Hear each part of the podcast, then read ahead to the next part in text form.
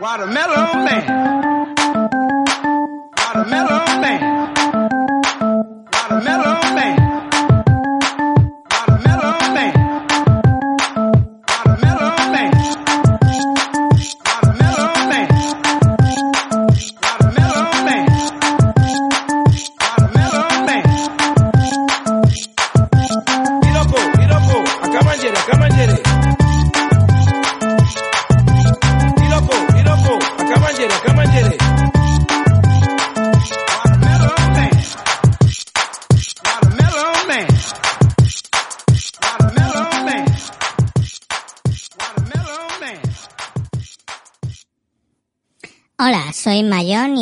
25 de enero de 2024 os traemos el capítulo 203 de los canales de wintables.info.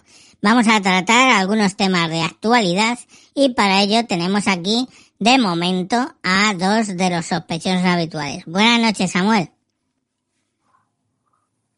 Hola, hoy estoy muy cabreado con los fabricantes de dispositivos que se les ocurre poner una lucecita que no vale para otra cosa nada más que para gastar más pila cuando se te está gastando la pila.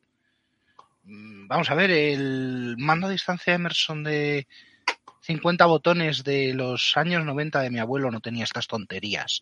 Por favor, no gastéis pila que necesitamos para vivir. Vaya, vaya tela. Buenas noches, eh, Rafa. Joder, Buenas noches, Pitufo, digo, Minion. el otro, ¿cómo se llama? soy un minion. Oye, ¿vosotros sois más de papaya o de banana? Yo soy de banana, a mí me gustan las las bananas. Más que las- Bueno, venga, Papaya vamos, que tiene mucha papaína. vamos a dejarnos ya de, de chorradas varias.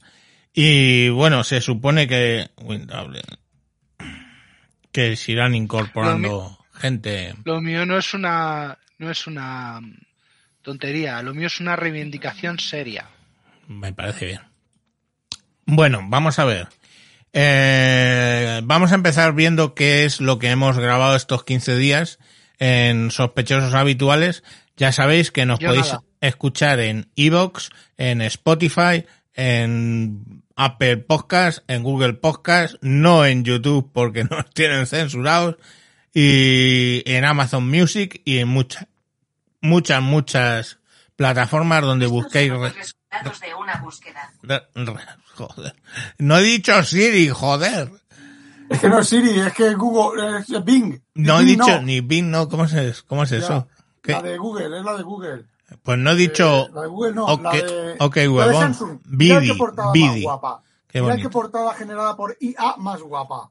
Mira, mira, mira qué guapa, eso es. Enfoca, capulla. Puta madre, ¿dónde? Eh, pero espérate, porque ahora se va a poner a reproducir no sé qué. Y no sé dónde está. Desenchufa. Eutanasia ese, ese bicho. Bueno, ya está, toma por culo. A ver, eh, joder, si he dicho ok, huevón, joder, porque ha contestado. ¿Qué es eso? ¿Qué estás enseñando? Ah, no, estaba poniendo el micro para que cuando lo dijera respondiera a esta. Ah, Este es, es que el Bing, no, la de, la de Bidi, Samsung. Bidi, es Bidi. No, la de Samsung se llama de otra manera, no me acuerdo. Bidi es la de Xiaomi. Bixby. Bisbee. Bixby. Ah, ¿Cómo no, se- joder. la, no, Bixby es la de Samsung. ¿Cómo se llama la de Ah. Xiaomi? Ah, que Ah, Xiaomi no tiene. Bueno, vale, vamos a ver. Eh, joder, que me dispersáis un huevo, joder. A que pongo la voz de Minion otra vez. ¿A que no Eh, tiene huevos? dale. Dale. ¡Banana! A ver, Papaya. em, joder, empezamos. sí, a ver, hoy ha grabado primeras impresiones del Samsung S24 Ultra.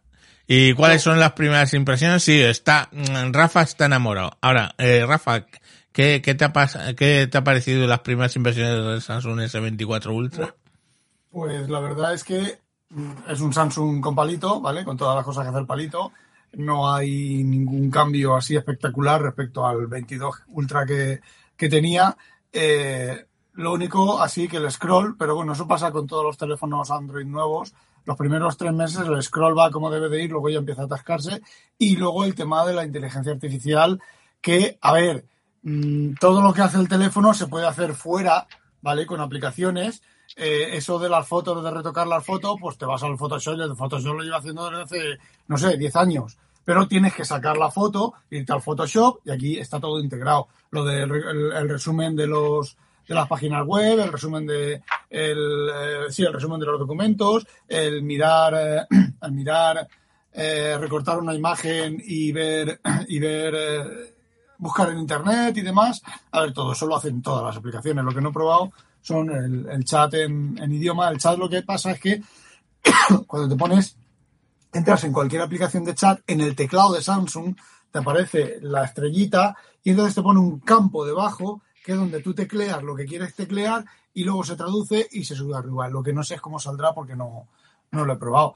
Y la verdad, mola un montón. Y también la IA, creo que todo se hace en local y chupa batería que lo flipas. Más o menos. ¿eh? Bueno, déjame que voy a saludar por aquí, que ha entrado mucha gente y no estábamos saludando. Eh, ha hecho la pole Cristian Giraldo, hola. Luego Gaby Tesal, hola, ¿qué tal? Eh, no voy el primero.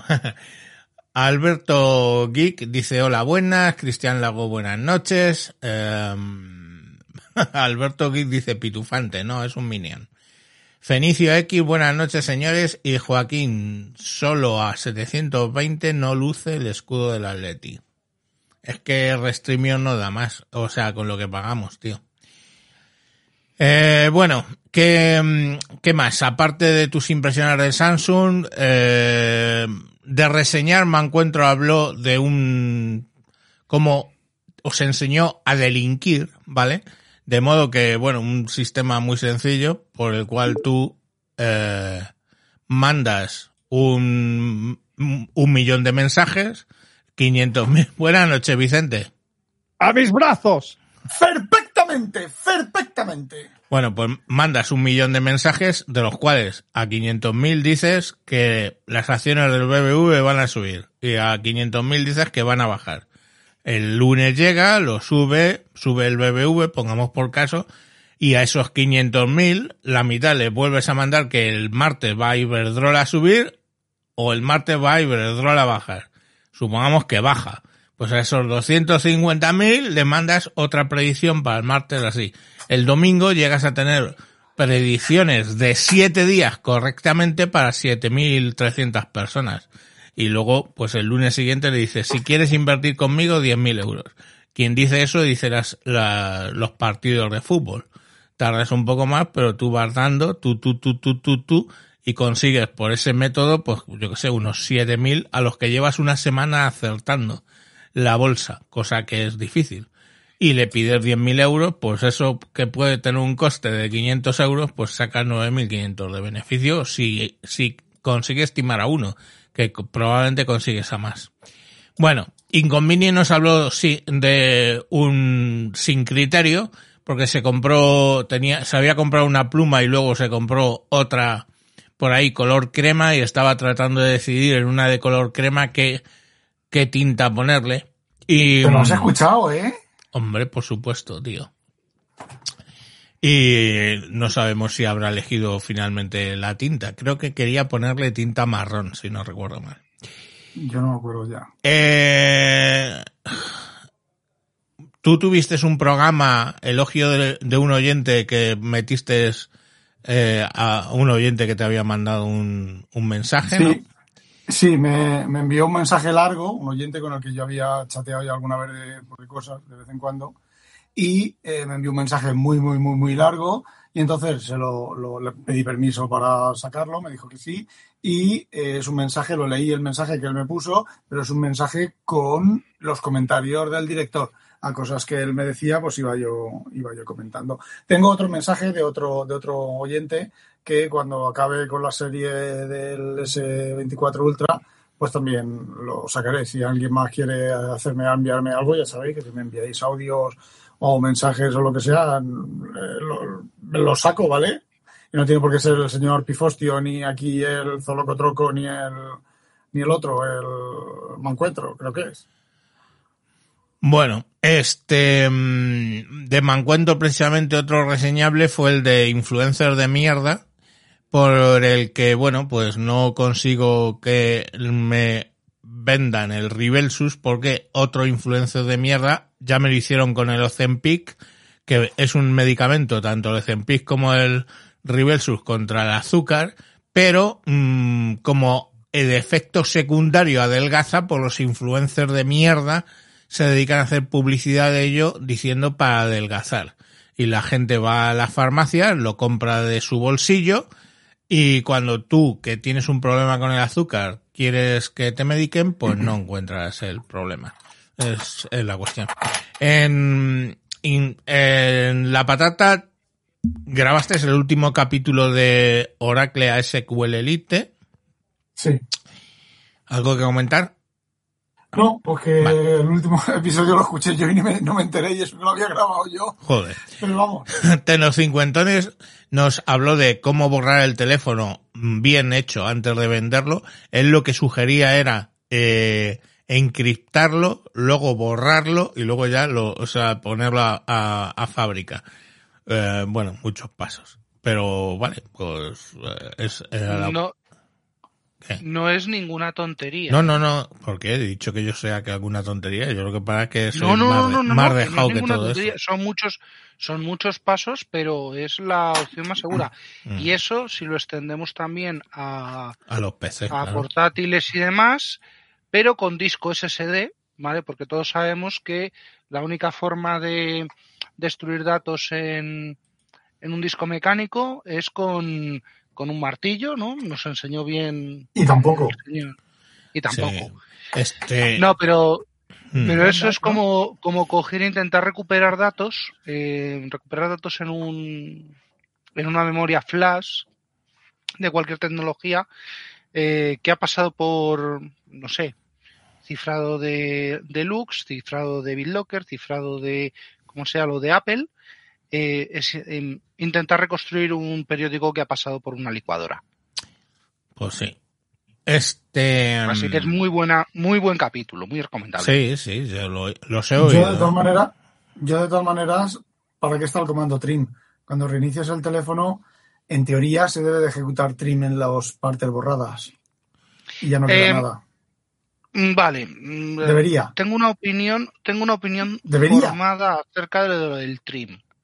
Ya He te lo expliqué debería. en su Sí, día hace muchos años. Cuatro sectores, eh, con do- 4K, 512, se borra el primero, no se borran los tres siguientes, pero eso ya es chapuce. Vale, sí, vale. Y, y asumimos, vamos a asumir que son unos chapuceros de mierda como son unos chapuceros de mierda. Vale. No Bueno, nada. este. mm, Tú grabaste algo de inteligencia artificial. eh, saludos de inteligencia o no sé qué de inteligencia. Em, Ah, sí. Sí, Seguro Y- que grabó algo sobre inteligencia, pero muy poco inteligentemente. artificial. Exacto, eso, eso fue. No, sobre, si me si creo que me acuerdo sobre eh, lo que estoy haciendo yo. Sí, conclusiones a las que estoy llegando usando la inteligencia artificial como, eh, en- o sea, en el trabajo para el proceso que hemos hablado antes Mm, de, eh, de pasar de Oracle a SQLite y queda uno más, pero que se va en la patatica, que es eh, bastante, bastante más técnico. y De todas este es- maneras, el, el capítulo de dentro de 15 días lo dedicaremos a la inteligencia artificial. Y, Exacto, vamos a pro- y a ver Vamos qué- a aprovechar que yo que yo voy a probar el, la yo estoy ahora pagando, Moisés lleva mucho tiempo pagando la inteligencia artificial de GPT, yo la estoy pagando, es el segundo mes que la estoy pagando, pero yo voy a pagar la de Microsoft, la Pero no es, la, del no es lo Copilot la, Pro. la, la chat GPT no es de Microsoft también. Ya, pero son diferentes servidores, diferentes integraciones, diferentes eh, teaching y diferentes Mm. eh, cosas. Porque, por ejemplo, la de Copilot Pro está integrada en Office y tú en Word le seleccionas un párrafo, le dices el botón derecho mejora y te lo mejora. Con el chat GPT no tienes que copiar el párrafo, pegarlo en el chat GPT, eh, todo ese tipo de cosas. O decirle al chat GPT, oye, te voy a poner un texto que es tal, no sé qué, yo quiero, lo quiero en tono formal, tal, un poco, tal, no sé qué, y entonces él te lo hace. Y en, y en Word, en Office, se supone, en Excel, el- ya no tienes que subir a ChatGPT, coger el, el Excel, meterlo en ChatGPT y decirle, oye, hazme una no sé qué, no sé cuánto. Se, su- se supone, yo lo, yo lo voy a probar. Me han enviado un vídeo sobre eso eh, de alguien que lo ha probado. Lo que pasa es que no me he acordado de verlo, así que lo veré mañana. Bueno, No, eh, no, no haremos más spoilers de, para el Ma. programa que haremos, pero, pero yo, por ejemplo, lo- yo sigo flipado de, de la parte de lo que es el control del lenguaje, lo bien que lo hace. Mm, Sí, El otro, es día le cierto, expliqué, es el otro día le expliqué a mi hijo lo que era un, acros- un acro- acróstico, ¿no? Acros- acróstico. Exacto, un acróstico. Y, y como se lo había explicado, le dije, coño, voy a probar a ver que este sí, sí es capaz de hacerlo. Y hazme un acróstico en el que la primera columna te, tenga esta frase y que trate de tal tema. Dos Mm. segundos y medio. Pataplam. Sí. Bestial. con sus rimas y con todo, eh, perfecto. Bueno, em, por aquí dice Rodrigo Quezada que no le ha gustado el copilot de Word.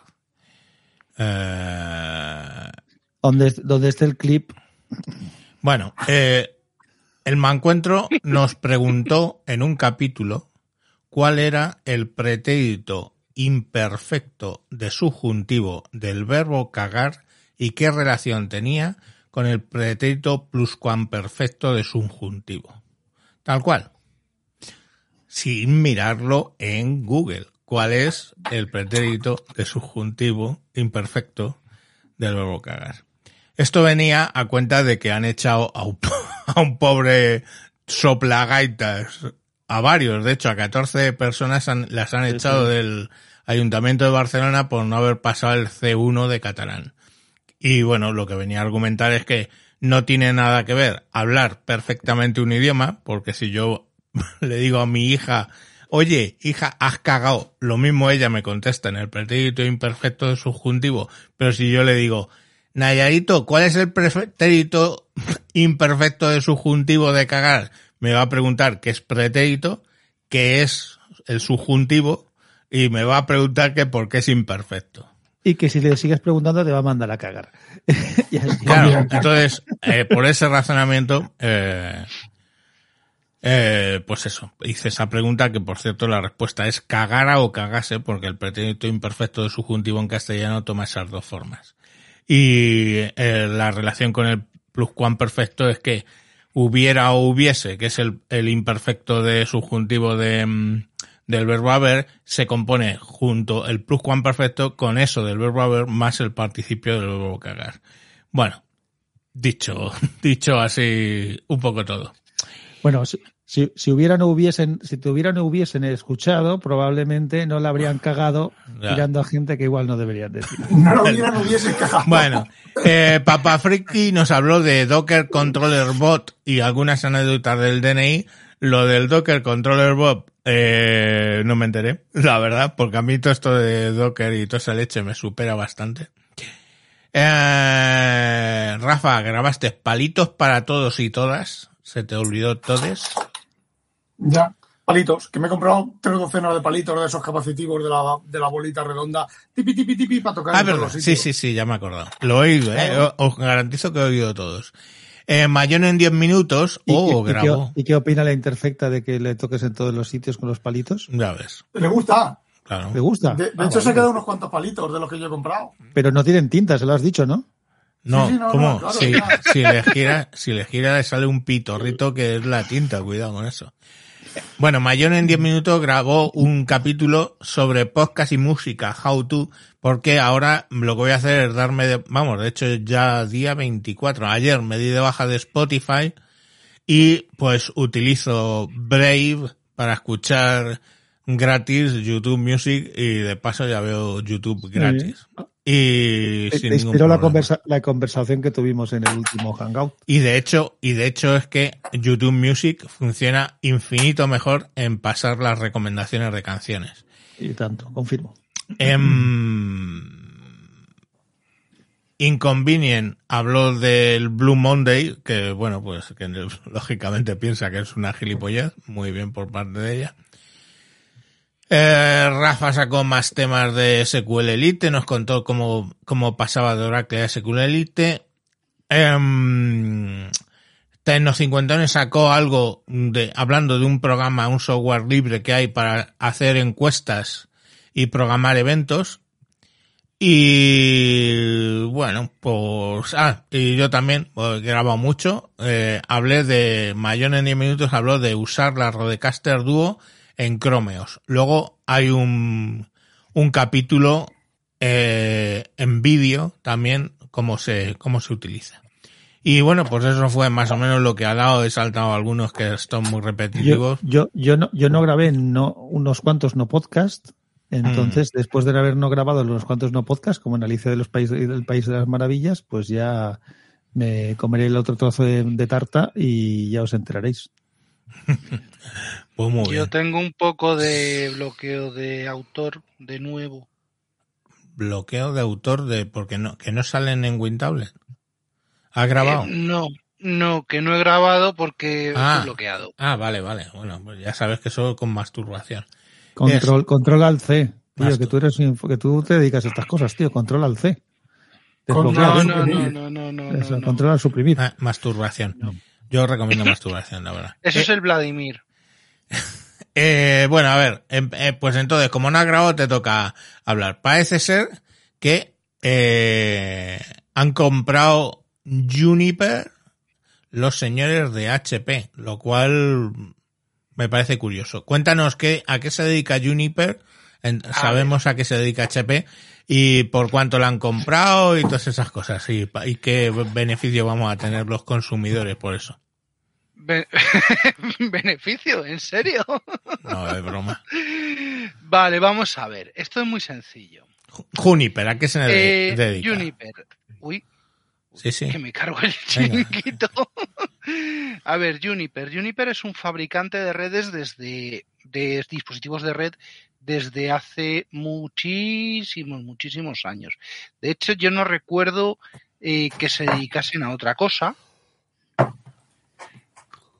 Eh, desde cuando los conozco, yo estos los conozco desde que en Albura Red Eléctrica entró un virus, un troyano en sus RX, unos bichos equivalentes a, a los ciscos de operadora de, de distribución y, y tenían pues eh, allí tuve a la gente de Juniper de eh, de los em, que nos trajeron a unos a, a unos gringos muy simpáticos que no sabían hablar ni papá porque los bichos estos se ponían eh, vamos los estábamos utilizando para, para calentar los bocadillos se ponían las CPUs al 100% Guay. y causaba lentitud. Bueno, eso es hace muchísimos años.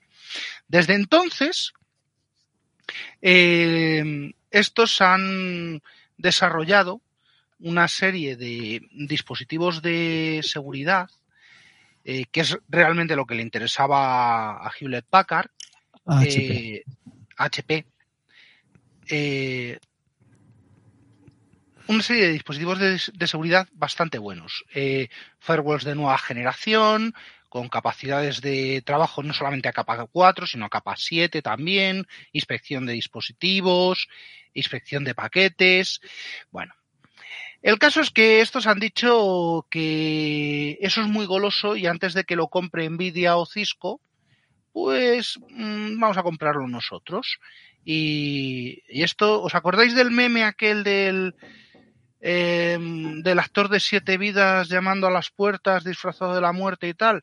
Bueno, pues cambia de ahora HP, pues cuando compró 3Com, cuando compró eh, Aruba, cuando compró H3C y ahora la cuarta puerta. Huevos, cuando compró huevos. cuando compró huevos, sí, el, eh, el, el sistema operativo este ¿Con de Ponce o sin Columbia. Ponce? Sí, porque Bueno. Rodrigo Quezada te dice para el atasco de que tienes, te dice que te recomienda un poco de ponche de huevo para la inspiración. O sea que, Bueno, A mí yo me soy sirvió. alérgico al huevo. A yo mí- soy alérgico al huevo, lo siento. bueno, razón de más, te da Bueno. esa tranca. Eh, vale, bueno, pues eh, a ver, esto eh, supone una cantidad no desvelada de, de capital líquido en una operación en total con intercambio de acciones y tal de 14 billones americanos, o sea, 14 mil millones de dólares. Bien, eso estaría muy bien si no tuviéramos que pasar luego para alcanzar este tipo de productos por eh, el problema. Y es que el gran problema de aquí de, de Hewlett Packard Enterprise es que yo no puedo llegar a, a las rozas, al parque empresarial, eh, y llamar a la puerta y decir, oye, quiero comprarte tal, tal, tal, tal, tal, porque me cogen y me mandan a Alcobendas, enfrente de Telefónica, a, a su distribuidor. Y maravilla, el distribuidor jamás tiene material. El material lo coges, lo pagas, lo encargas. Eh, el tema de la cadena de distribución de, de HP es eh, bastante más penoso que en otras marcas. Es, Bueno, único- es- eso de es que, la única eso pega de que los, encontrar. Eso de que los distribuidores de cualquier sitio, de cualquier sector no tengan material es bastante habitual, desgraciadamente, hoy en día. ¿eh? Después, Ya, de la, bueno. después de la pandemia, sí. Y antes Y de la antes. pandemia. Y antes Antes de la pandemia estábamos acostumbrados en HP, pero teníamos, eh, em, no sé, teníamos el ejemplo de, de IBM. IBM tenía bastante, bastante más eh, surtidos a sus, Multinacional. A sus- competencia de tres multinacionales más, ¿vale? Oye, necesito 200 unidades de esto, que es un pedido importante en lo que es. Vale, Sí. sí, te lo anoto. Eh, para el 2028. ¿Qué? No, al 2028 contrataremos en Polonia a montadores y las placas que tenemos almacenadas, que tenemos 30.000 placas almacenadas, las montamos en los equipos y entonces to- recogemos todos los pedidos que habéis hecho a los que nos habéis hecho hasta el 2028 y los montamos. Y ya, me, ya se imaginar lo que dijo mi jefe, ¿no? Se fue y se compró la competencia.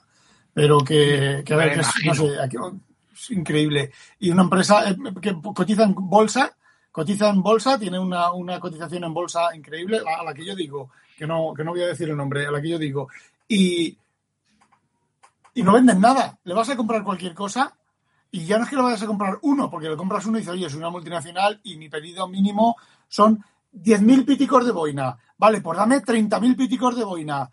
Tienes que esperar dos años y medio, que es cuando tenemos previsto fabricarlos. Y mientras, ah, se siente. Pues eso. Ya, ese es el, el cáncer del mercado y, y no es que no tengan competencia esta gente, es que tienen competencia. Les da igual. No sé cómo a estos, les da igual. Sam, Samuel. Ya, pues por eso, por eso tengo palo alto. Por eso tengo palo alto. Como VPN. Bueno, pues, pues esto es lo que, lo que hay con esta compra. A ver si me cae, eh, me llevo a, me llevo a la boca alguna operación con, con este tipo de dispositivos, a ver cómo, cómo los dejan, cómo avanzan y sobre todo en qué segmento del mercado los quieren meter, porque eh, creo que ARC Server, que los compraron, ¿o no? Server, no, no estoy seguro. Eh, también HP compró hace unos 10 años otra empresa con, eh, con el mismo perfil y eso sí que han desaparecido, pero han desaparecido del mercado del todo. En fin. Mm, Seguimos yéndonos de compras. Eh, Sí, Sí, bueno, pues Fray Juniper Serra, patrón de los servidores VPN de Juniper. es bueno. claro. Ah, que eres tú. Eres tú. Eh, joder. Sí, es que salía ahí lo del chat y salía vacío porque se me olvidó ponerlo y todos los mensajes no se han visto. Por cierto, Vale, que vale. dice nuestro médico residente, es un gran error referido a lo de meterse Ozempic y Rebelsus para adelgazar. La indicación no es para adelgazar, tendrán problemas seguro. Bloquear los receptores de glucamón, glucagón, joder, glucagón, en un paciente no diabético tipo 2 no es muy buena idea. Pues eso. Eh, Evidentemente, es, es gente que morirá de hambre, de hambre celular. Vale. Yo Eh, bueno, en fin. es- dime. estoy adelgazando, yo estoy adelgazando, he vuelto a empezar a adelgazar otra vez y voy a buen ritmo. No os podéis imaginar cómo estoy adelgazando. No nos lo digas que se enfada inconveniente. No se puede No, decir. tiene que ver con el verbo, tiene que- que ver con el verbo como de comer. ¿Sabéis? Comiendo menos. Ah, no, se ha jodido ya. Comer no, menos. No, no, haz dieta de diabético, verás qué risa. Bueno, a ver, otra de las compras.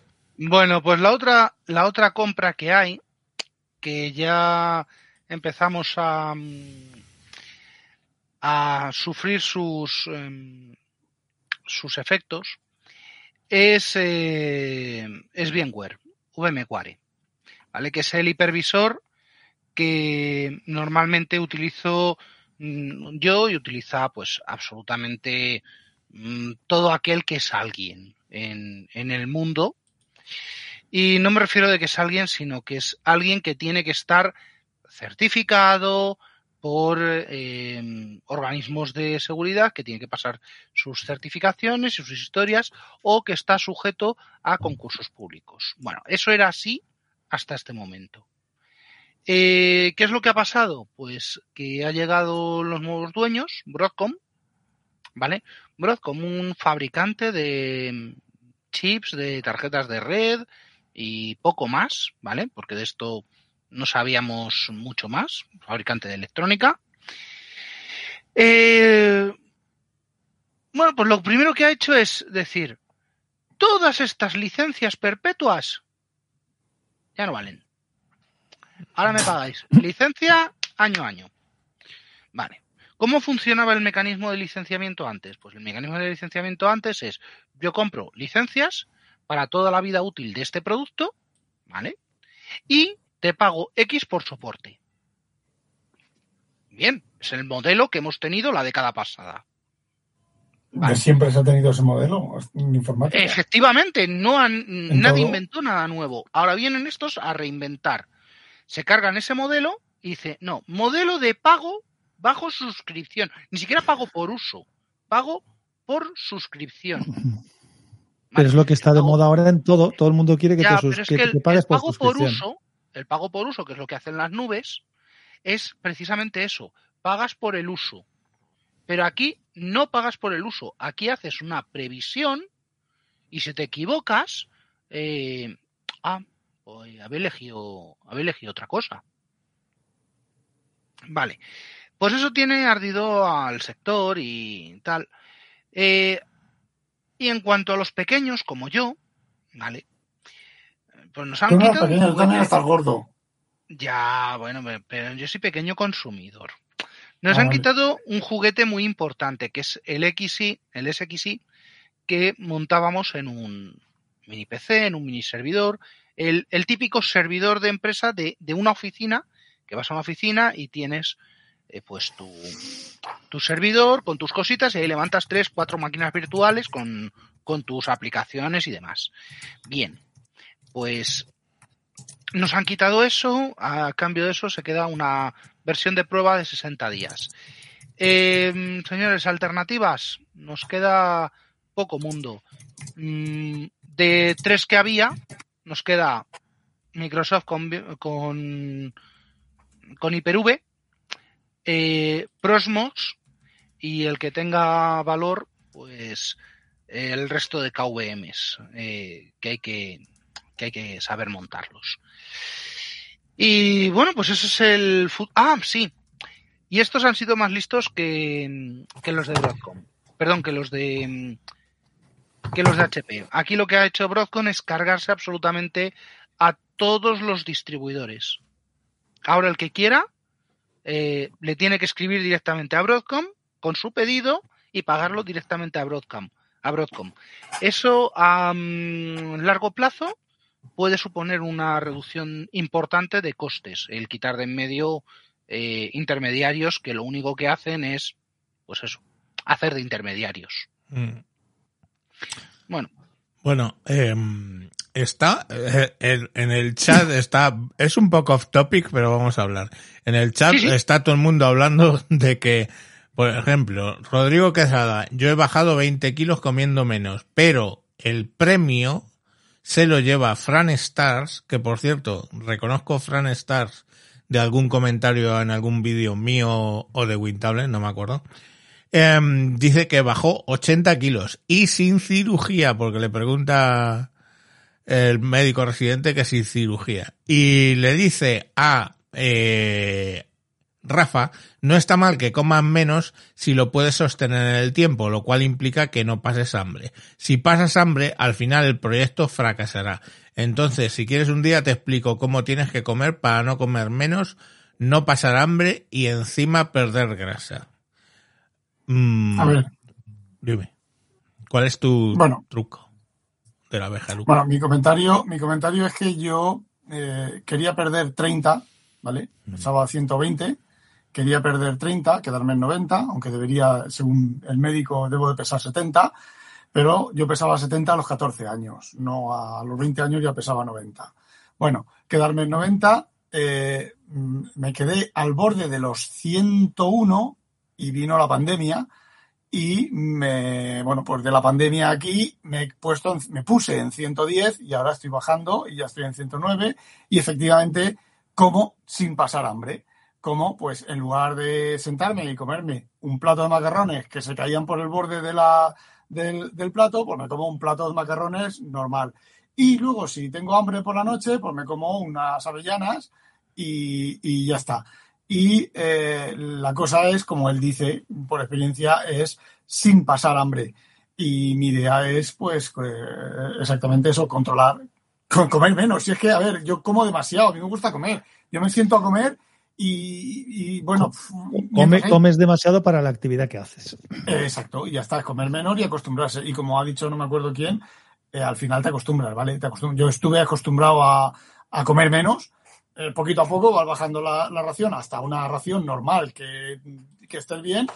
Y, y a ver, oye, fija- fijaos que yo bajé 20 kilos, ojo, comiéndome por la mañana un bocadillo, pero un bocadillo de casi una barra, ojo, bocadillo de casi una barra, dos manzanas, un puñado de zanahorias y luego la comida de la noche, ¿vale? Las zanahorias y la manzana a lo largo del- de la noche, no, de la tarde, porque aquí se come a la, a la tarde. Y luego por la noche, nada, agua o a lo mejor otra manzana o lo que, o lo que fuera. Y con eso, comiendo así, yo bajé 20 kilos en, en, en un año o cosas así, ¿vale? Y vino la pandemia. Mm, Ya la pandemia, pues me- a duras penas me pude mantener, pero luego ya después de la pandemia, este último año, pues eh, hemos, hemos comido Inconveniente y yo, ¿vale? Porque Inconveniente también está de buen ver.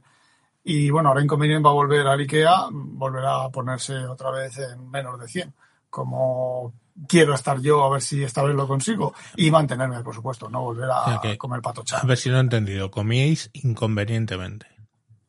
Sí, efectivamente. Vale. Efectivamente. Pues muy bien. Bueno, vamos a ver. Hoy ha sacado... eh, para- Si hubierais, bueno, si hubierais o hubieseis comido de manera conveniente, Claro. Eh, Eh, pero un momento, todo un eso momento, quiero responderle, quiero responderle al médico. Sí, sí, voy a leerlo. Estoy comiendo. lo Pero que me déjame gusta. que lo lea, carajo.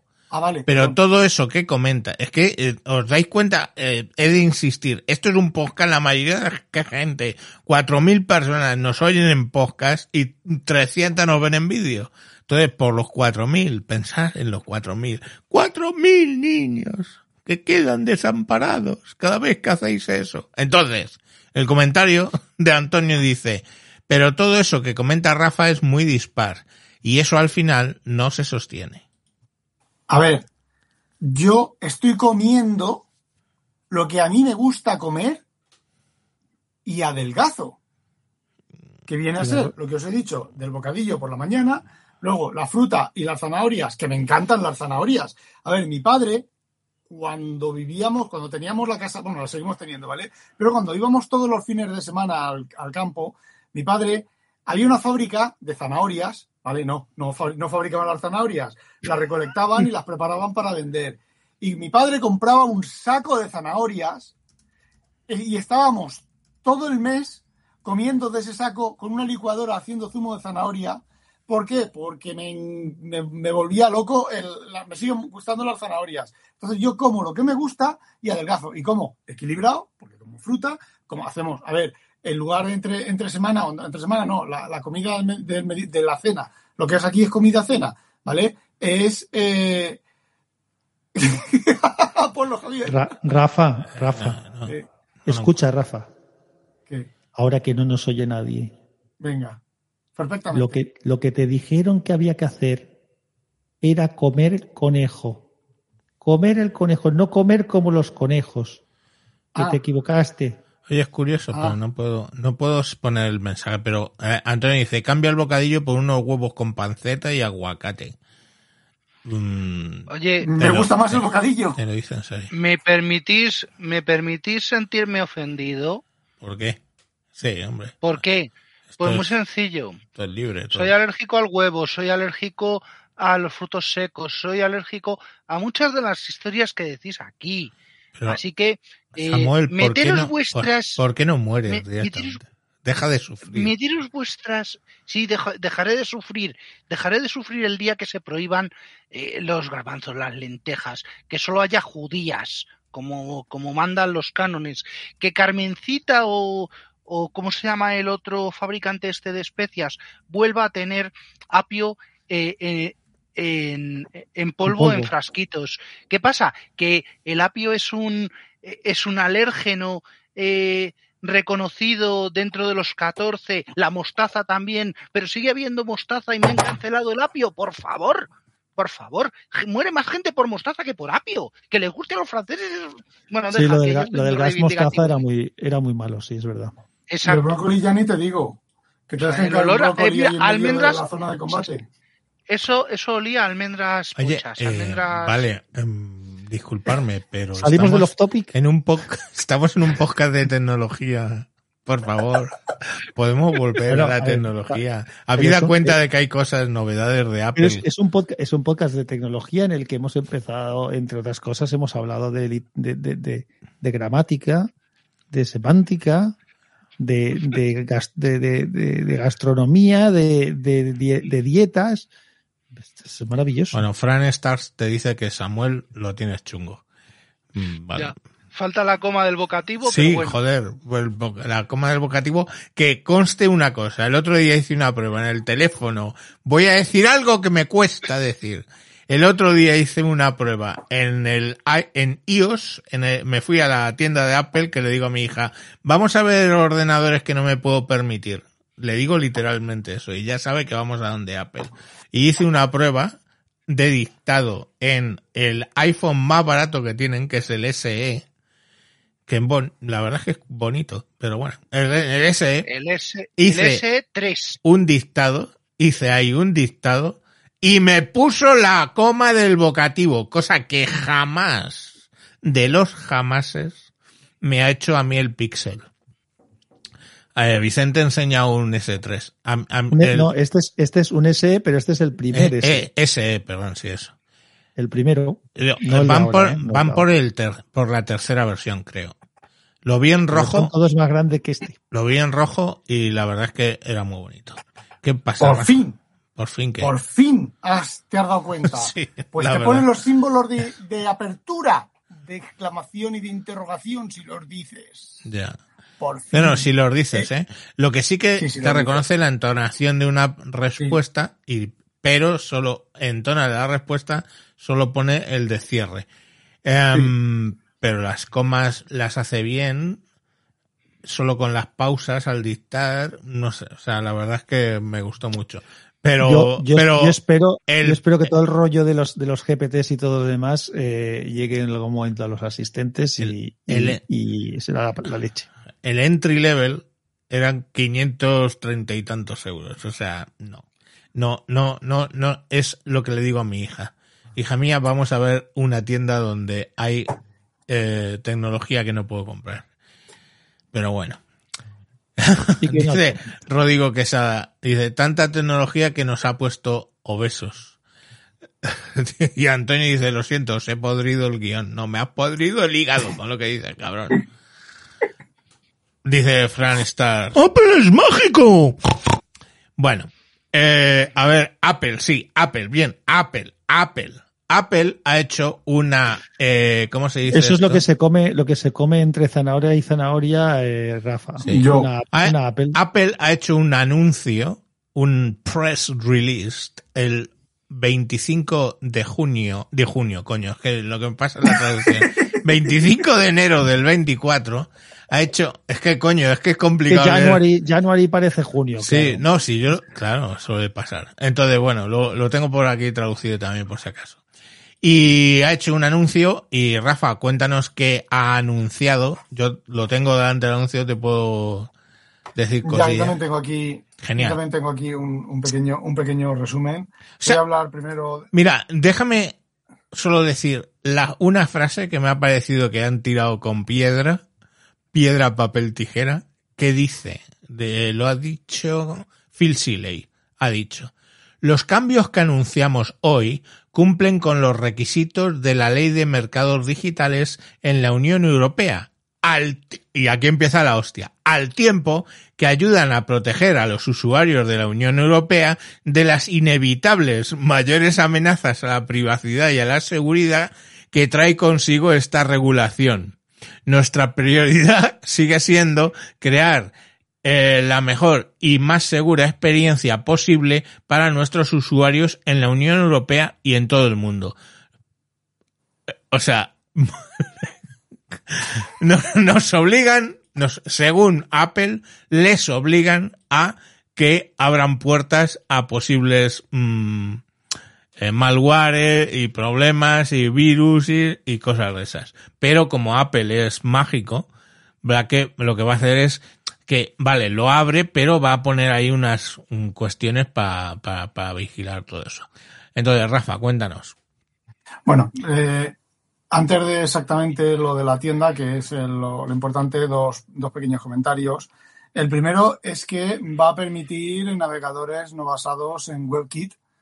Eh, dicen que lo va a ejecutar en, un entorno súper protegido y súper virtual, con lo cual, a partir de iOS eh, 17.4, que saldrá en mayo por ahí, ya podrán eh, haber instaladores, o sea, navegadores que no tengan el motor de WebKit.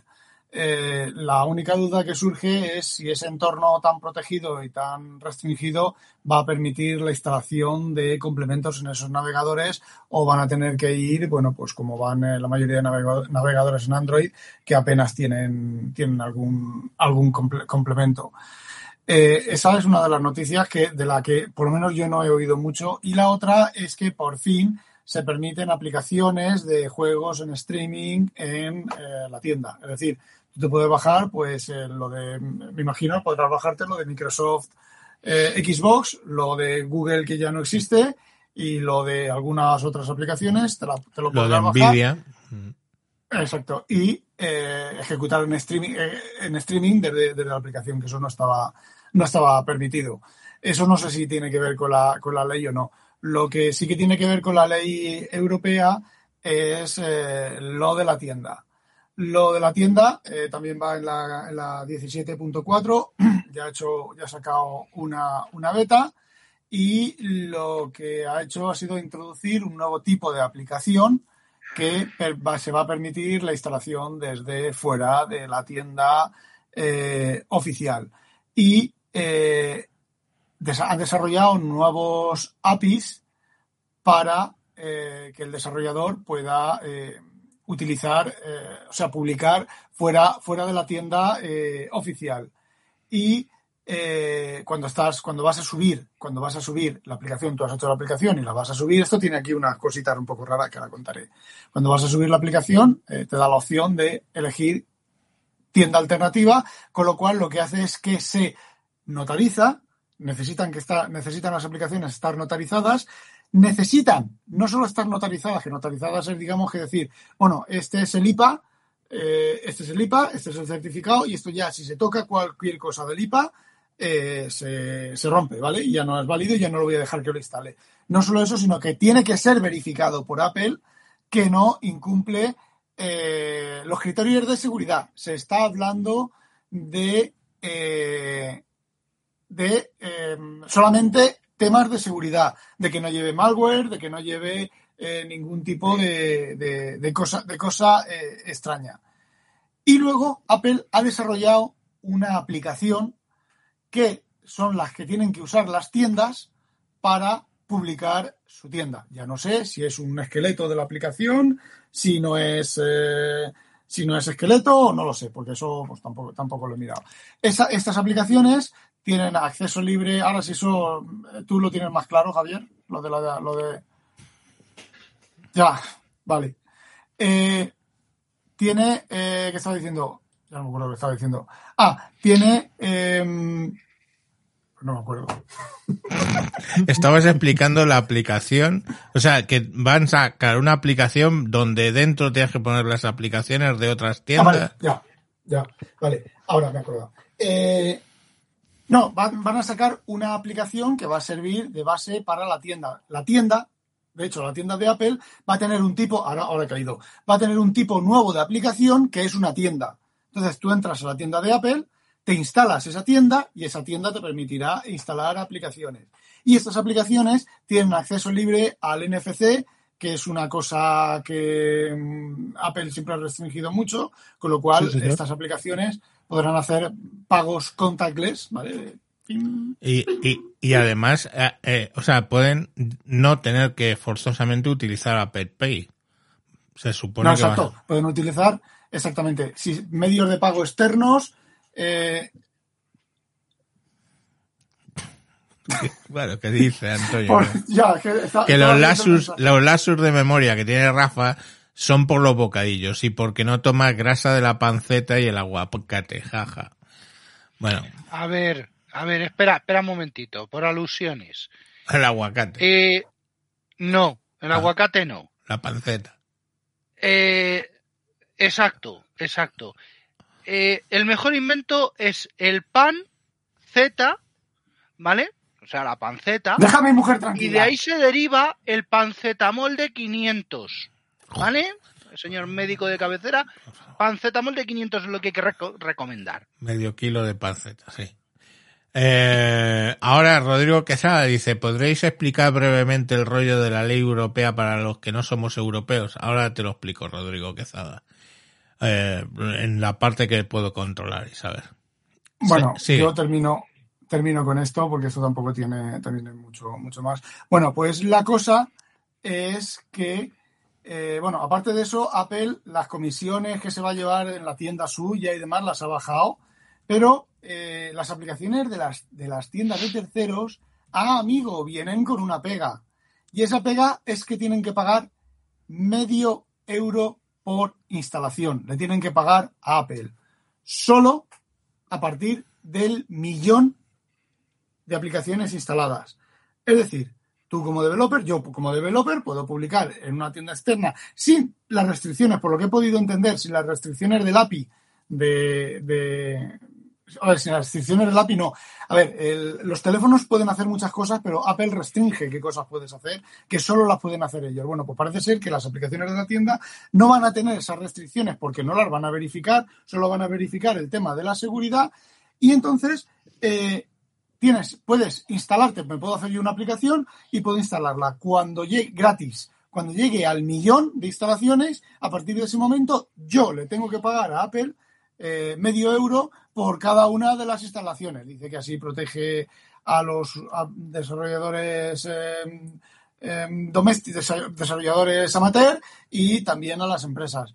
Eh, yo, a ver, si cobro medio euro por mi aplicación o un euro por mi aplicación e instalo un millón de aplicaciones, cuando tenga que empezar a pagarle medio euro por instalación a Apple, he ingresado un millón de euros, ¿vale? O medio millón de euros. Ya tengo un poquitín de riñón. Pero claro, yo si mi aplicación la estoy re- regalando, en el momento en que lleve, llegue al millón de aplicaciones, eh, ¿cómo lo vería yo? Es, no sé, es un poco bordear, bordear la ley. Bueno, todo esto que estoy comentando, menos lo del streaming eh, de juegos, todo esto que estoy comentando es solo en Europa. En el resto del mundo siguen las, las mismas restricciones. Y, ya está. Pues no creo, creo que no hay, creo que no hay nada más. Eh, a ver, básicamente si nos vamos a la nota original, dice Apple anunció hoy cambios en iOS, Safari y Apple Store que afectan a las aplicaciones de los desarrolladores de la Unión Europea para cumplir con la ley de mercados digitales. Estos cambios incluyen 600 nuevas APIs, análisis de aplicaciones aplicadas, bueno, es que está traducido de aquella manera, funcionalidad para motores de navegador alternativos, que es lo que decíamos del WebKit, y opciones para procesar pagos de aplicaciones y distribuir aplicaciones en iOS. En cada, ca- eh, en cada cambio, de Apple, y esas cosas. sí, Apple introduce nuevas salvaguardas que reducen, y lo ponen así, que reducen, pero no limitan, los nuevos riesgos que la DMA, o sea, la, la ley de marco digitales, plantea a los usuarios en la Unión Europea. Con estos pasos, Apple seguirá brindando la mejor y más segura experiencia a los usuarios de la Unión Europea. Eh, dice, pero es que sigue dando, es que en la nota de prensa es dar y dar y dar. Dice, las nuevas opciones para procesar pagos y descargar aplicaciones en iOS abren nuevas vías para el malware, el fraude y las estafas, el contenido ilícito y dañino y otras amenazas a la privacidad y seguridad. Así directamente, mensajito. Ya, pero es que es cierto. La No, no. cosa es que es cierta. Sí, sí, no, sí, yo estoy de acuerdo.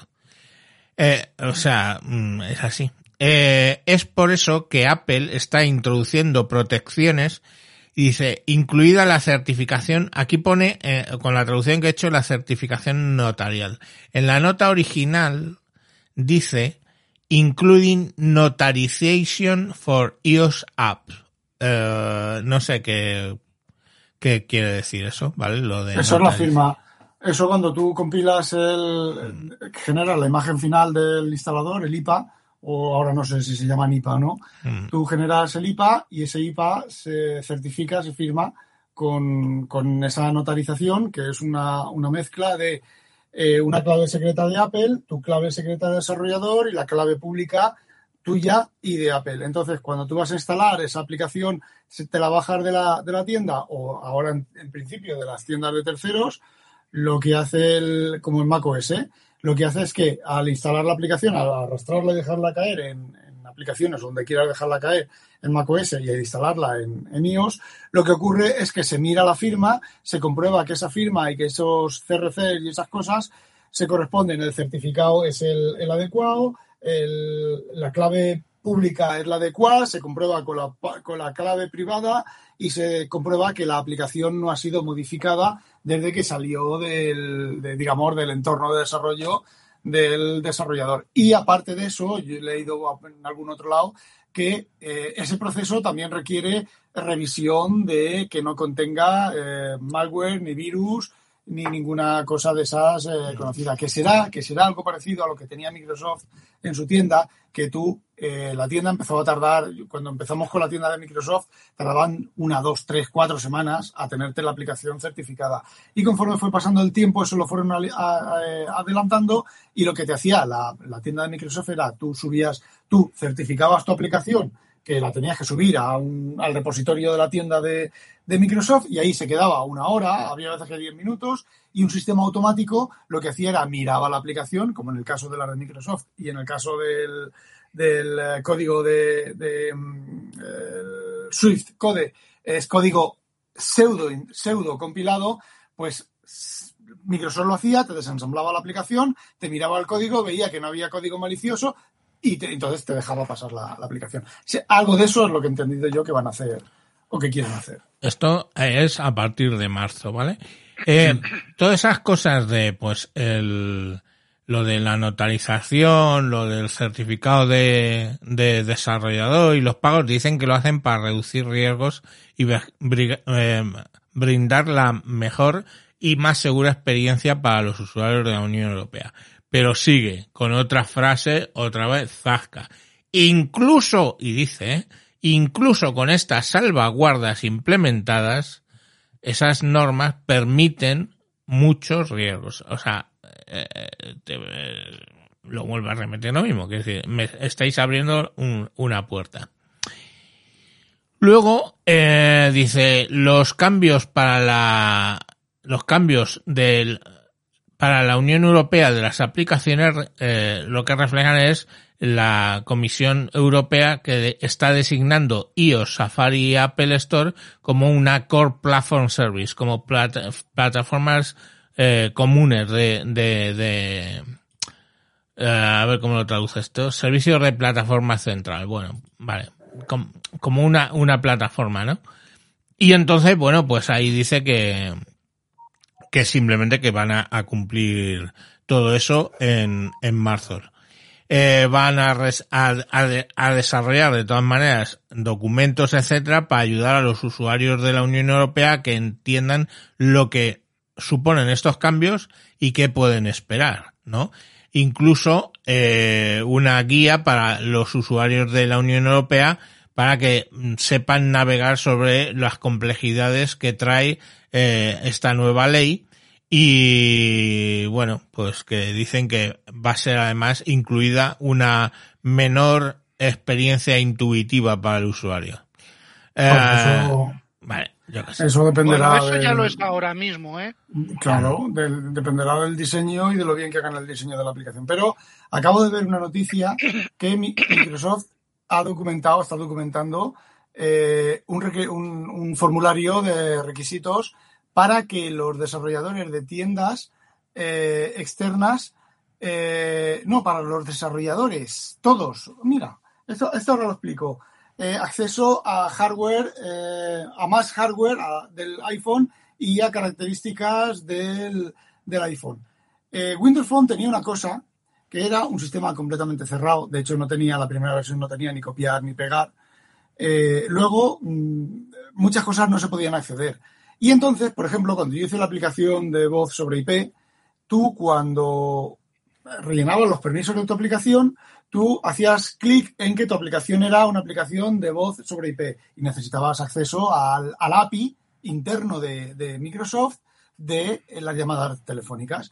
No, no para hacer la llamada, sino para presentar la, la pantalla de la llamada y que fuera la pantalla de la- del, del- del Windows Phone, no la pantalla, no una pantalla hecha por ti. Y la integración de cuando recibías la notificación a través de la notificación push de que había una llamada por voz sobre IP, pues integrarse dentro del sistema para que sin lanzarse tu aplicación se permitiera mirar en la agenda, en tu agenda privada o en la agenda del teléfono, o tu agenda del, del te- privada de la aplicación o la agenda global del teléfono, quién te estaba llamando, sacarle la foto y todo eso. Había una serie de, de- de llamadas a función que tú tenías que rellenar.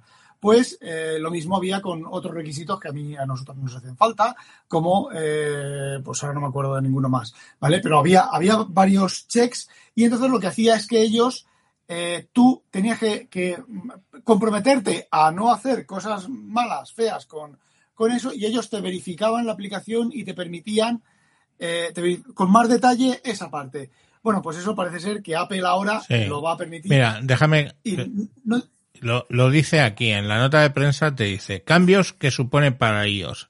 Ahora vamos a llegar a eso. Dice las nuevas opciones para distribuir aplicaciones de iOS desde mercados alternativos que incluyen nuevas APIs, herramientas para desarrolladores, etcétera. Cambios en iOS, un nuevo marco y API para crear mercado de aplicaciones alternativos Luego, nuevos marcos y APIs para los motores de navegación alternativos que permiten no usar el WebKit. Eh, formulario para solicitud de interoperabilidad, donde los desarrollos pueden enviar solicitudes adicionales de interoperabilidad con funciones de hardware y software de iOS. ¿Y esto a qué se refiere? Se refiere a que la ley europea les está incluyendo el hecho de los eh, pagos sin contacto, o sea, el NFC. Entonces esto van a incluir nuevas APIs que permiten a los desarrolladores utilizar la tecnología NFC en sus aplicaciones bancarias y de billetera en todo el espacio económico europeo y en la Unión Europea. Apple está introduciendo nuevos controles que permiten a los, a los usuarios seleccionar qué aplicación de pago a terceros van a utilizar, ¿vale? Em, dice, inevitablemente las nuevas opciones para las aplicaciones de los desarrolladores de la Unión Europea crean nuevos riesgos para los usuarios de Apple y sus dispositivos. Apple no puede eliminar esos riesgos, pero dentro de las limitaciones de, de la ley, la empresa tomará las medidas para reducirlo, ¿vale? Dice, estas son las salvaguardas que van a tomar. Notarización para las aplicaciones iOS. Independientemente de donde tú vayas a vender tu aplicación, sea en la eh, tienda local, o sea, propia de Apple, o en una tienda adicional, ellos van a tener que hacer una notarización, o sea, van a tener que hacer una comprobación que, eh, bueno, pues son varios controles automatizados y de revisión humana para ver que esa aplicación no hace nada mm, ilegítimo. Luego, hojas, hojas de instalación de aplicaciones que se utilizan con la información del proceso de certificación notarial para decir pues cómo se, cómo se instala, etcétera, la autorización para desarrolladores del mercado, o sea, yo te voy a dar un, un ID para que te identifiques y firmes tus aplicaciones, eso es lo que estaba comentando Rafa antes, y protecciones adicionales de malware que impiden que las aplicaciones iOS se inicien si se descubre que contienen malware después de instalarlas. O sea, básicamente lo que van a poder es un switch que diga, "Pum, esta aplicación, aunque esté instalada, no se puede, no se puede ejecutar porque hemos detectado eh, malware.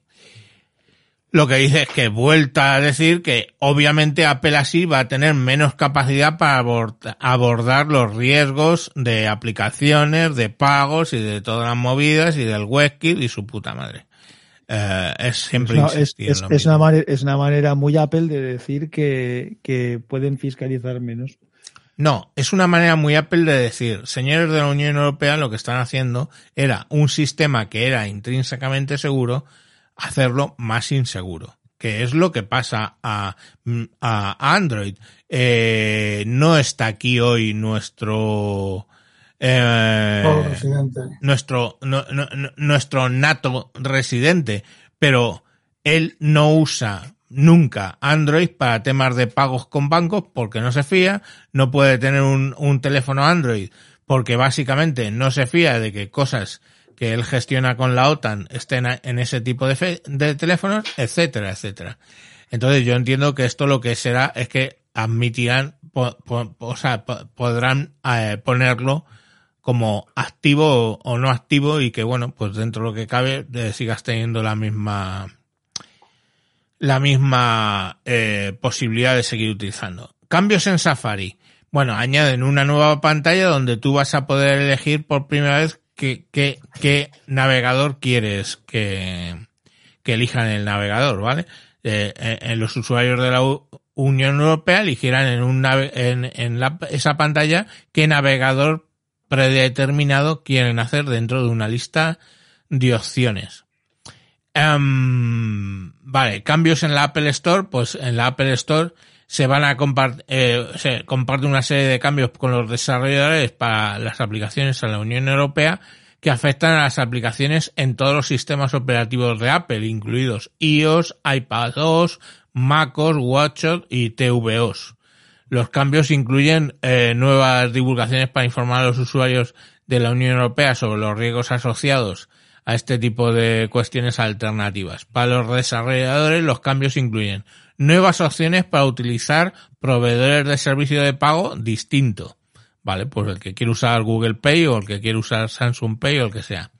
Nuevas opciones para procesar los pagos a través de enlaces. Para cuando tú das a un enlace hacia un pago, pues que te puedas utilizar la aplicación correspondiente.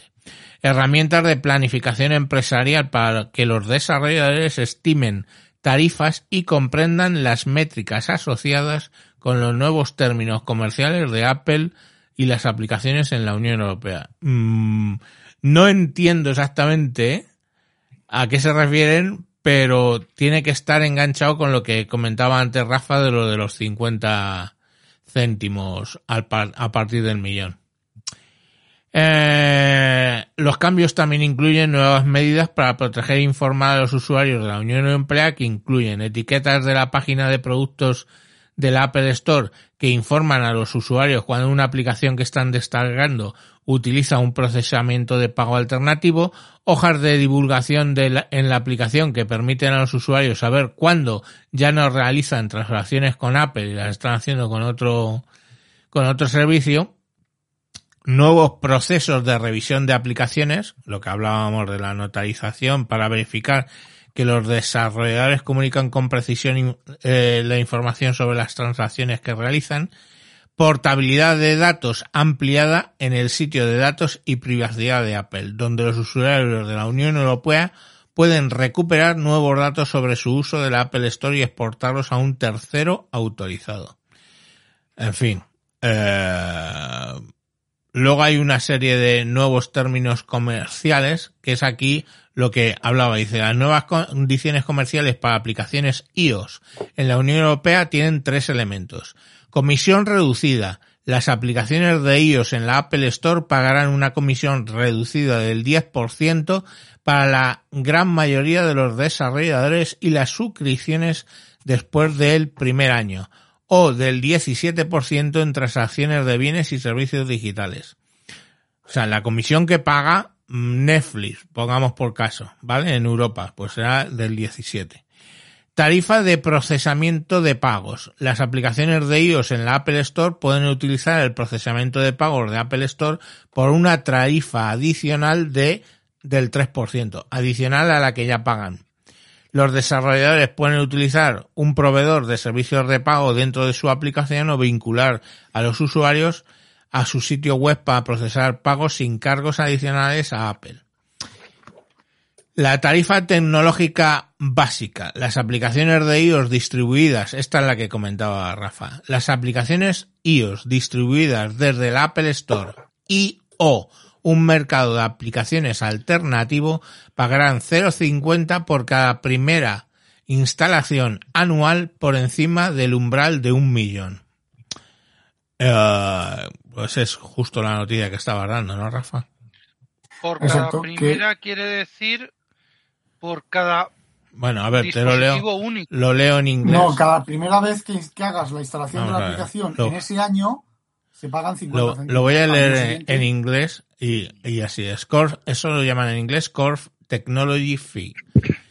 iOS apps distributed from the App Store and or an alternative app marketplace will pay eh, 50 céntimos for each for each first annual install per year over a million threshold.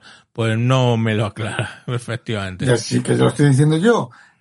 Ahora yo cojo y me instalo, yo qué sé, piticos de boina en mi teléfono, ¿vale? Cuando me haya inst- la gente, a ver, yo como desde el punto de vista del desarrollador, yo hago piticos de boina 1.0, ¿vale? La gente empieza a instalársela.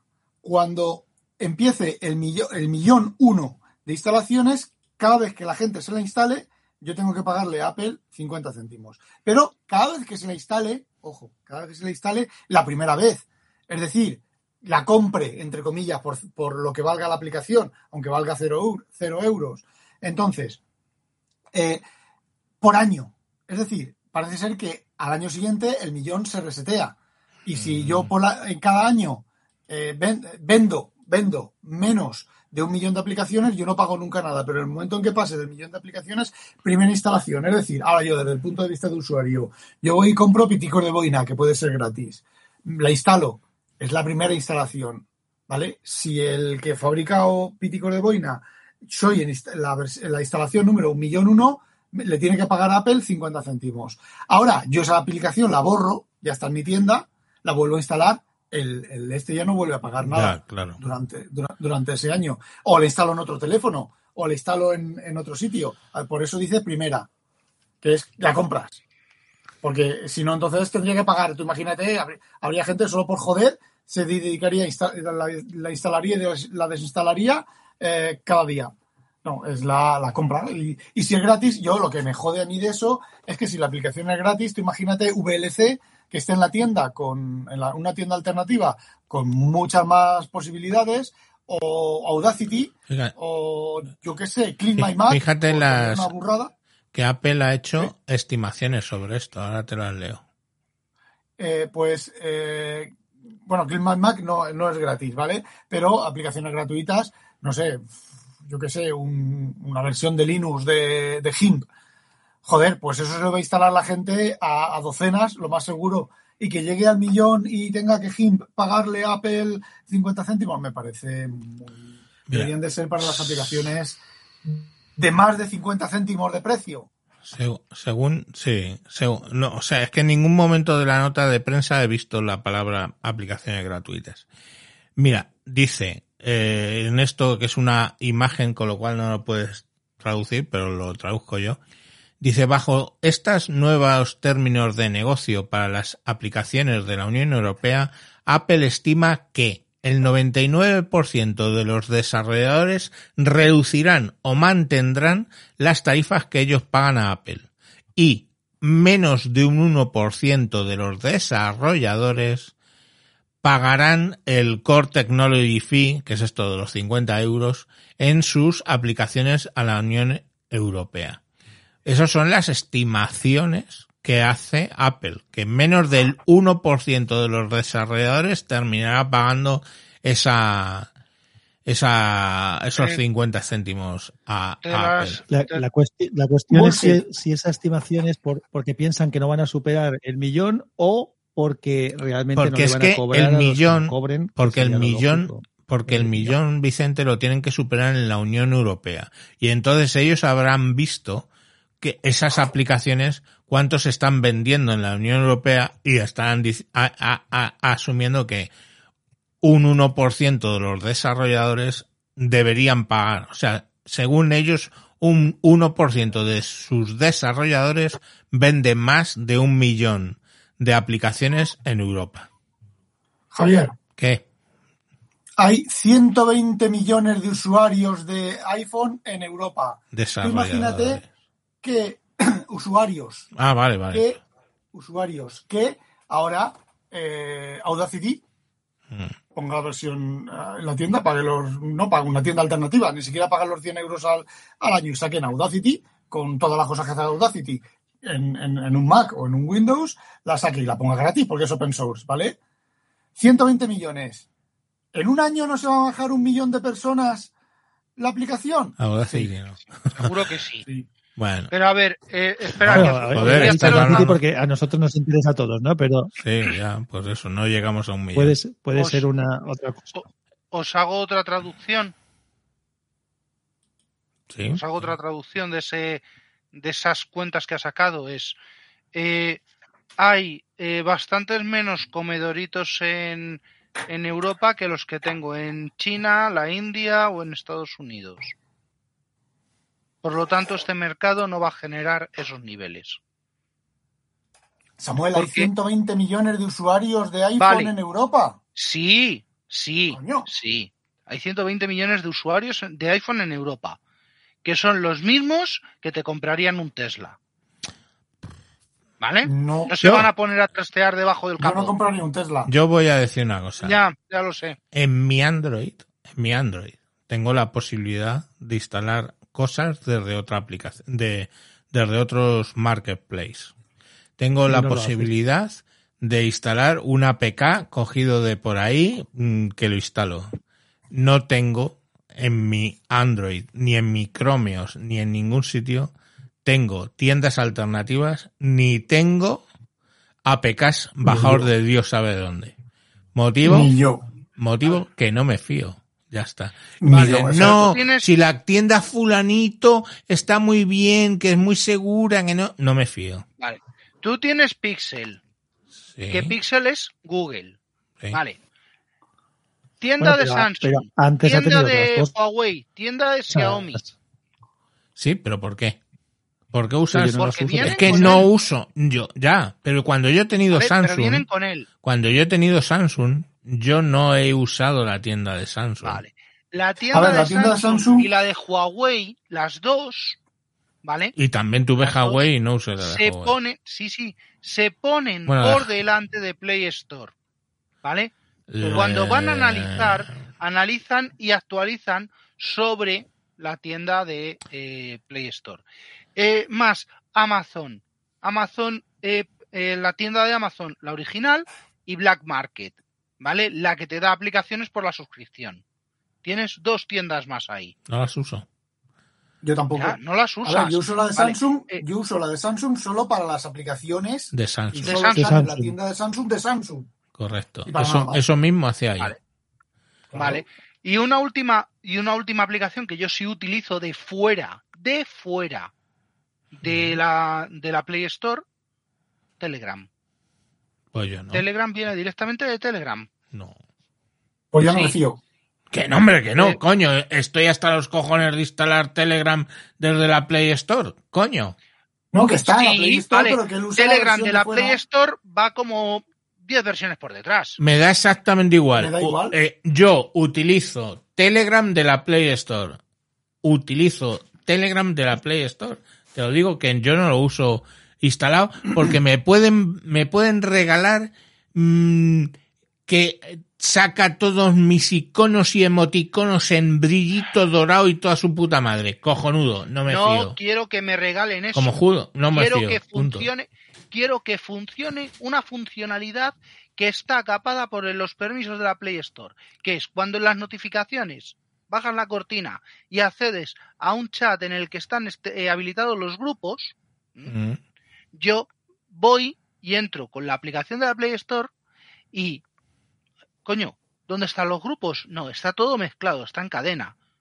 ¿Qué dices? ¿Pero qué dices, tío? ¿Qué dices? Ahora mismo, En las notificaciones. en las ahora mismo, eh, accediendo a las notificaciones, En las desde notificaciones. las, notifica- desde yo- las En- notificaciones. envía uno, envía uno, Samuel. Mira, no, yo tengo. ah, eh, ¿Esto se ve derecho a todo esto? Sí, se ve Vale. del revés, pero bueno. Ah, vale, pues, pues Entra, eh, entra en uno, en el, en el de sospechosos o en el de, No, no. Mira, el Joseba, de WinTablet. Jo- Joseba manda un mensaje ahora. y a mí Mira, se me. Joseba, ahí tiene un, un mensaje. Toco en Joseba. He tocado en la notificación Sí, y el ¿y mensaje estás, de en modo, ¿y estás en modo grupo o estás en modo canal? ¿Cómo que es en modo canal o en modo grupo? Eh, esto os lo tengo que enseñar en persona. Samuel, Samuel, a ver, yo estoy en A ver, el- es en un el- bug, re- es un bug detectado y reportado. Llevo seis meses detrás de ello. Pero qué bug. Es que no, no, no. Es un bug con las notificaciones de la de la versión 10 de la mm, de de, de Lo Telegram que en- hay, en, la Play Samuel, Store. lo que hay, escucha, lo que hay es una opción que yo la vi una vez y la quité, y es ver todos los mensajes nuevos en un mismo, en una misma pantalla, y entonces te pone el canal al que es y el mensaje. Sí. El canal al que es Eso- eso, ese pero es eso- el. Eso no es un bug. no es un bug, eso no Eso es una característica. Tú puedes entrar y verlo así o Ya puedes estamos, verlo con por canales. Igual que lo vosotros, igual que lo que lo de Apple. Que no, hombre, No, que no, que no, señores, que aunque esté Vale. bien configurado, desde las notificaciones no entra. Cuando Joder, en de- desde la aplicación La, sí. la conclu- la con- la conclusión, por Acabo de volver a lo que estábamos la hablando, es Y Javier también. A ver, manda, Sa- Samuel, manda un mensaje al grupo de Android, por ejemplo, para que me salte la notificación. Venga. Es que, es que no es así. O sea, hab- hay, yo puedo ver o ver un listado, como dice Rafa, que te pone el mensaje y en qué grupo está. El o sea, en qué pues llevo, tema está. Llevo seis No- meses, llevo seis meses en aviones de papel detrás de esto. Y cruzando pantallazos con los desarrolladores. Pues, ¿qué quieres que te diga? Eso es una... el mensaje. Mira, ah, no, todavía no. No lo has mandado todavía. Sí, hola, No, pon no hola. En Android pon hola y ya está. Y nos va a saltar a nosotros. WinTablet, hola. Sí. Hola en WinTablet, en, en, en el de Android o en el que sea, joder. Da igual, donde tú quieras. En el de Linux. Ya está, lanzado. Vale. A entonces, a mí, me despliego, tengo las, las, las notificaciones. Y tengo Linux in Samuel Gola. ¿Y ahora qué le doy? A abrir, al botón de abrir. Y me abre una ventanita donde me pone, me pone, sí, a mí sí, me pone Linux Gola. Otro arriba, Web Services, aquí, Off Topic, aquí. Pero yo le puedo entrar, le doy clic donde pone Linux y me voy al, al Linux. ¿Entiendes? O sea, te sale, te Sí, sale, sí, sí, yo lo entiendo. pero le das al canal y entonces vas al canal. De esa forma tú ves las notificaciones, pero no es un bug. Quiero decir, ves las notificaciones así, todas, todas, todas las notificaciones. Cuando tú das, ves todos los, pro- los mensajes enumerados indicando en qué eh, está, pero no entras al, al grupo. O sea, yo Pues veo eso de Samuel. Para mí eso es un bug. No es un bug, es como funciona, tío. es algo que preferirías que Ah, fuera de otra Vale, manera. Vale, eso, no fun- eso, eso no está así en la aplicación de descargable. Espera, eh, te lo digo Ah, ahora mismo. Y, y, y, y, y, y, en, y, en, y, y, y para eso existe eh, Telegram X y para eso tú entras en la web de Telegram y tienes, coño, de, del modo web, que lo he descubierto esta mañana, del modo web hay dos versiones, la versión K y la versión A. Entonces tú, según entres en modo web, Sí. entras en una o K. otra. ¿KK? Sí. Sí, la KK o la KK. Coca. Versión, versión ahora mismo 1062 4283. No, pero que hay dos, dos desarrolladores distintos. Si tú entras en Sí. web Telegram, web Telegram org barra A o barra K y entras en dos aplicaciones que son distintas y que tienen cosas distintas. Y de hecho, una de las preguntas que hice fue que en qué se diferencian y alguien me sacó en qué se diferencian y no entendí en qué se diferencian. Me parecía una puta gilipollez. eh, no, en el motor, en, na- en nada, en nada para el usuario. Sí, que no podían, que no podías hacer no sé qué de no fijar en grupos y no sé cuánto. Digo, vale, cojonudo. No. Sí, en el motor. A- Exacto. permitir, permitir autorizaciones a nuevos, a nuevos administradores de un grupo y no sé qué historias. Una cosa como muy obtusa, le dije, me da igual, cuando estás abriendo la K, pues ah, mantente la K.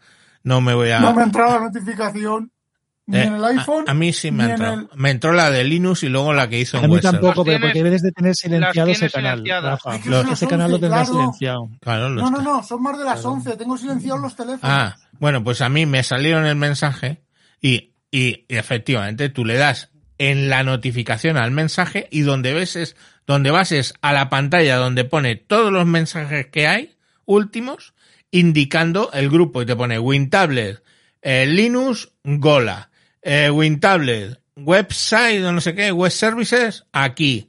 Entonces tú das clic en web services y entonces va y te abre el, el mensaje en Claro, concreto. y eso, y eso es lo que no me interesa. No, eso a que a ti no te guste. Ya, que a ti no te guste, pero eso funciona así. En la aplicación que hay Eso funciona distribuida. así y está reportado como bug, abierto. es- está reportado por ti como bug. Joder. Y por, y por mucha más gente. Y por mucha más gente que perdóname no se entera. Mira, Android. Ahora, Juan B, ¿en qué Android es? Pues yo, a mí le ha llegado me ha llegado esa notificación y si doy clic donde pone WinTablet a qué Android es, me saca la pantalla donde, donde me va mostrando esas cosas. Y ya entonces le doy al, al, al eh, directorio Android y entonces ya me saca al tema Android y me saca ese tema. Pero es que digamos Vale, que es así que como funciona. Pero esto sí es así como funciona porque te muestra todo. Vale, muy bonito. Es poco práctico. ¿Por qué? Bueno, porque me deja poco marcado práctico. si pierdo notificaciones. Pa- poco mm, práctico para ti, tío, yo qué sé. Ya, pues, pues eso, no me interesa que me deje eh, perdidas eh, notificaciones, menciones y demás. Pero para mí eso no es una justificación. Lo que me refiero es que para mí eso no es una justificación de, de que algo está funcionando bien o mal. Simplemente es que funciona así. Mala suerte. Vale, es un eh, vale, un bug abierto en User Experience, en, en UX. Vale.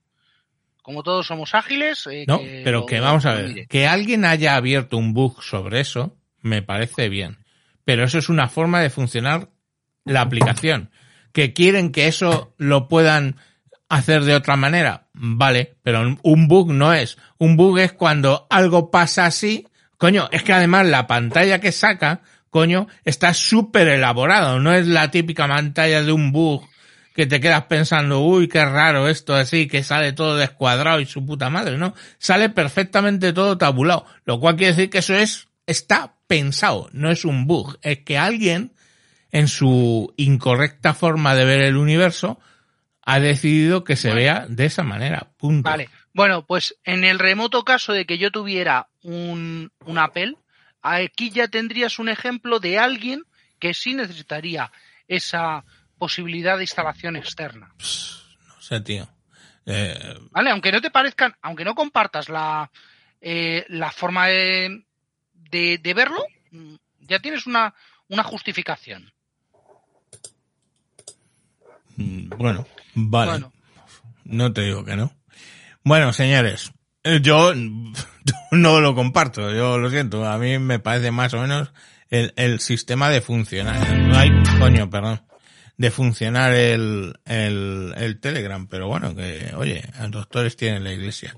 Pero ya os digo que, Cuando he tenido Xiaomi, no usaba la web de Xiaomi. O sea, la tienda de Xiaomi. Cuando he tenido la, el Samsung, no me ha quedado más cojones que utilizarlo de Samsung. Y tuve que dar muchas vueltas para conseguir, porque sí que hay una opción de menú en los Samsung para hacerlo, para que cuando tú des a un enlace de una aplicación en una página web, donde te vaya a buscar sea la Play Store y no a la Samsung. Eso sí que hay una forma de hacerle un walkaround o alguna mierda parecida.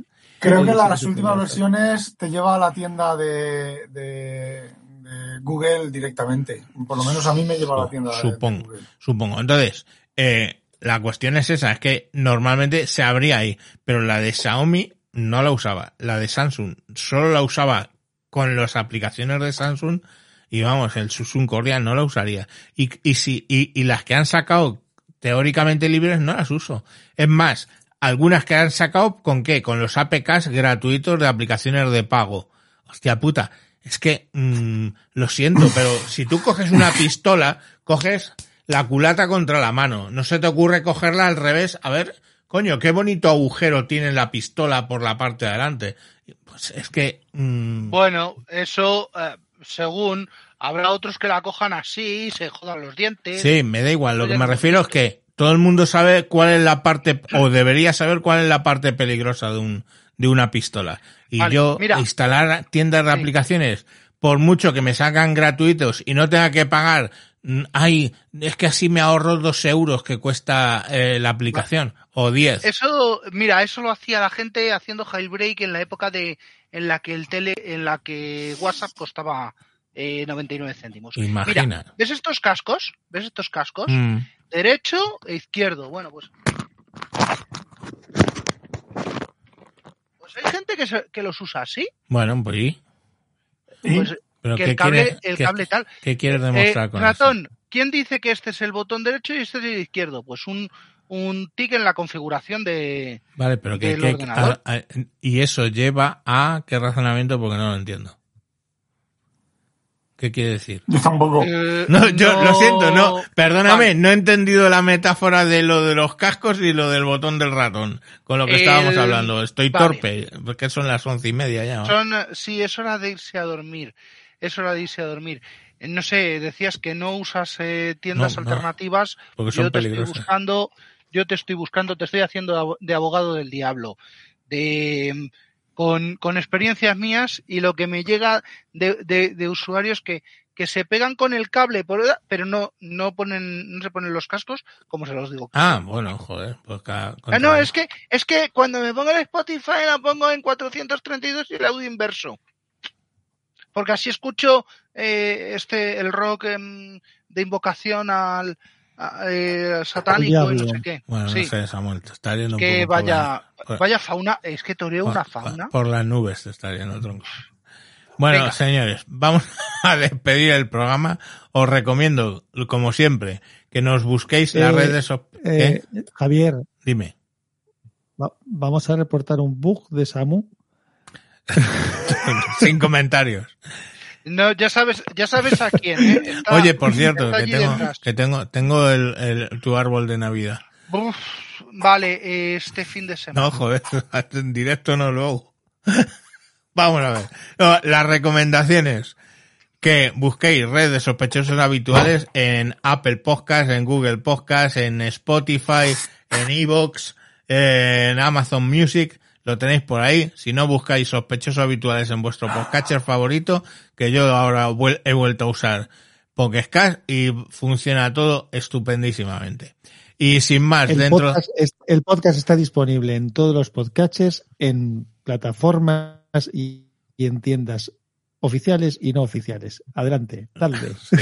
Y bueno, y de hoy en 15 días volveremos con otro tema que va a ser inteligencia artificial para comparar medo- me- me- distintas inteligencias artificiales con Moisés, que iba a venir y no ha venido, y con Rafa, que son los que nos están probando las cosas de inteligencia artificial. Eh, nada, si os dejo con la bonita sintonía y, y hasta dentro de 15 días. Adiós.